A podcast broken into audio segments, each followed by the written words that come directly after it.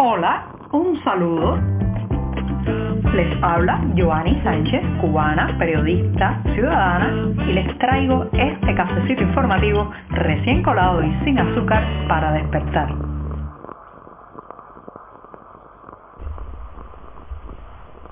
Jueves nublado y muy cálido aquí en La Habana, donde estoy con una taza de café recién colado y recién servido también para comenzar este programa del 13 de abril de 2023, un día en que tengo muchos temas que contar y en que la semana ya casi, casi se nos termina en este cafecito informativo. Así que voy a darme el primer sorbito del día.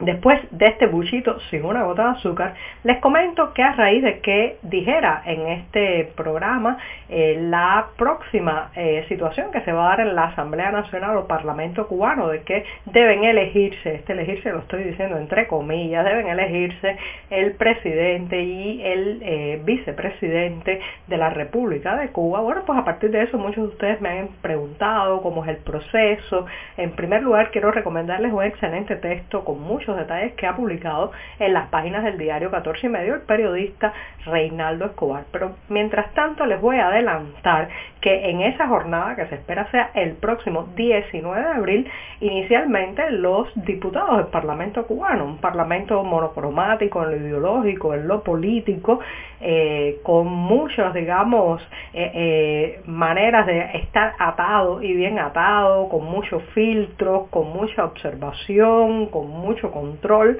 y con pocas libertades, bueno, pues esos diputados eh, e inicialmente inscribirán en una boleta los nombres, el nombre del que ellos proponen para ser presidente de la República y también el nombre para el vicepresidente. Esas boletas serán eh, supervisadas por la comisión de candidatura que después someterá a votación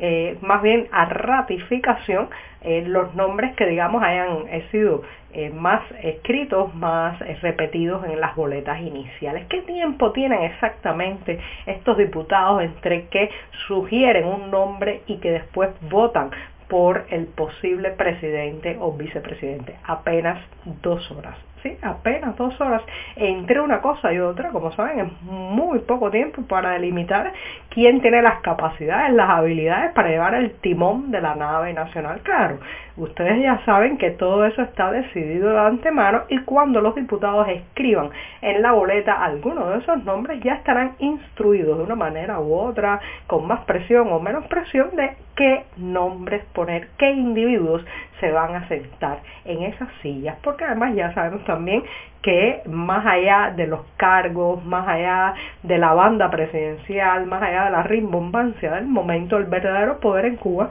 subyace en otro lado, se esconde detrás de esos rostros y no está justamente ni en el cargo de presidente ni en el de vicepresidente. No obstante, es muy sintomático la manera en que está bien controlado el mecanismo para evitar sorpresas, que de pronto a un grupo de diputados le dé por plantear a un reformista cosas raras, porque ya los que se han sentado en esa legislatura estarán muy bien filtrados políticamente y es poco dado, es poco probable que ocurra una sorpresa. No obstante, hay que estar atentos porque, como decía en comentarios anteriores, puede repetirse el error de nominar y elegir o ratificar otra vez a Miguel Díaz Canel en el cargo de presidente de la República. Un error que enviaría un mensaje nefasto a la población cubana, el mensaje de la continuidad del no cambio, de la extensión de la mediocridad. Eso será lo que harán probablemente los diputados el próximo 19 de abril en la Asamblea Nacional. La educación y la salud pública en Cuba, esos dos sectores que han sido mostrados por décadas y décadas por la propaganda oficial como el centro principal, el objetivo mayúsculo de las políticas sociales, de el modelo político económico vigente en la isla, bueno, pues es que déjenme decirles que esos dos sectores juntos reciben menos de 10 veces el presupuesto que va destinado a los servicios empresariales, inmobiliarios, inmobiliarios y de alquiler. No lo digo yo, lo ha confirmado en un reciente informe publicado la Oficina Nacional de Estadísticas e Información, conocida por su sigla ONEI, un organismo absolutamente oficial que aún así, a pesar de, eh, digamos, la tendencia a maquillar las cifras, a edulcorar las estadísticas, a eh, inflar muchas veces los datos, sin embargo, no puede esconder que salud y educación reciben 10 veces menos el presupuesto que va destinado, reitero, a estos servicios empresariales, empresariales, inmobiliarios y de alquiler, donde está incluido, claro está, buena parte de los servicios turísticos. Así como le digo, mientras ese, ese sector turístico y de alojamiento se come el 33% de la inversión que eh, se destinó el año pasado, el año 2022, sin embargo, educación y salud apenas, apenas lograron un 3.3%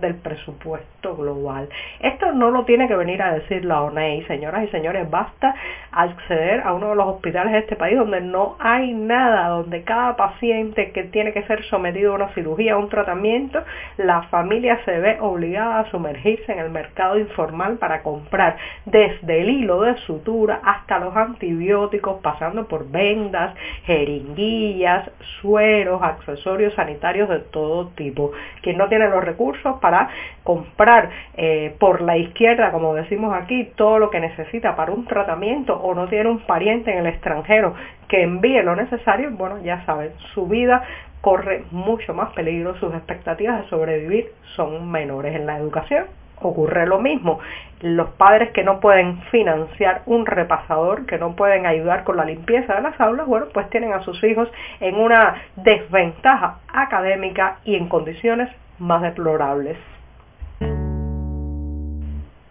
El próximo mes de mayo llegarán a Cuba unos 400 profesionales asociados a las agencias de viajes DIT Gestión con sede en el País Vasco, España, tendrán una especie de convención, encuentro en la callería norte cubana. Del 2 al 5 de mayo estarán ahí reunidos en un intento también del régimen cubano de reflotar eh, el turismo en la isla, de atraer más viajeros, también de enseñarles a estos turoperadores las, eh, digamos, las supuestas ventajas de llegar a la isla, hospedarse en sus hoteles, hacer turismo aquí. Pero lo más interesante de este viaje de 400 profesionales del turismo es que además van a participar en el desfile del primero de mayo en La Habana. Sí, allí estarán probablemente con sus pancartas, probablemente en un grupo eh, bien delimitado donde habrá eh, otras delegaciones extranjeras y yo me pregunto si acaso ellos se creen realmente que ese día se eh, celebran en las plazas cubanas, digamos, los derechos laborales y de verdad ellos creen que eso es una cita de los trabajadores y no una muestra de respaldo al régimen, que es realmente en lo que se ha convertido. El, el desfile del primero de mayo ha sido instrumentalizado políticamente en todos sus sentidos y es mostrado por las autoridades cubanas como un espaldarazo popular a su gestión. Así que estos turoperadores que evidentemente no están muy bien informados de la situación en la isla y así quieren enviar viajeros aquí, bueno, pues lo que harán en realidad no será apoyar al proletariado, apoyar las demandas de los trabajadores cubanos, ni siquiera en el sector turístico donde son tan explotados, se les paga una miseria cuando se sabe que los hoteles facturan muchísimo más, que en realidad lo que van a hacer allí es ser mostrados como personas que apoyan al régimen cubano, ese mismo régimen que tiene más de mil presos políticos. Revisar el pasado para aprender de él y también para compararlo con el presente es justamente el centro de esta recomendación que voy a hacerles para mañana viernes 14 de abril porque el Centro Cultural Cubano de Nueva York está invitando a una presentación en línea que podrán disfrutar desde cualquier parte del planeta conectados a internet sobre la gripe española de 1918 en Cuba. Estará impartida esta conferencia por el doctor de origen cubano Federico Justiniani y además de su exposición al final se podrán hacer preguntas y eh, bueno pues yo creo que se aprenderá mucho acerca de las tasas de mortalidad de la influenza en la Cuba de ese momento, cómo se tomaron ciertas medidas y cómo se diseminó la enfermedad. Y con esto sí pongo punto final a este programa de jueves y me despido hasta mañana viernes. Muchas gracias. Por hoy es todo. Te espero mañana a la misma hora. Síguenos en 14medio.com. También estamos en Facebook, Twitter, Instagram y en tu WhatsApp. No olvides, claro está, compartir nuestro cafecito informativo con tus amigos.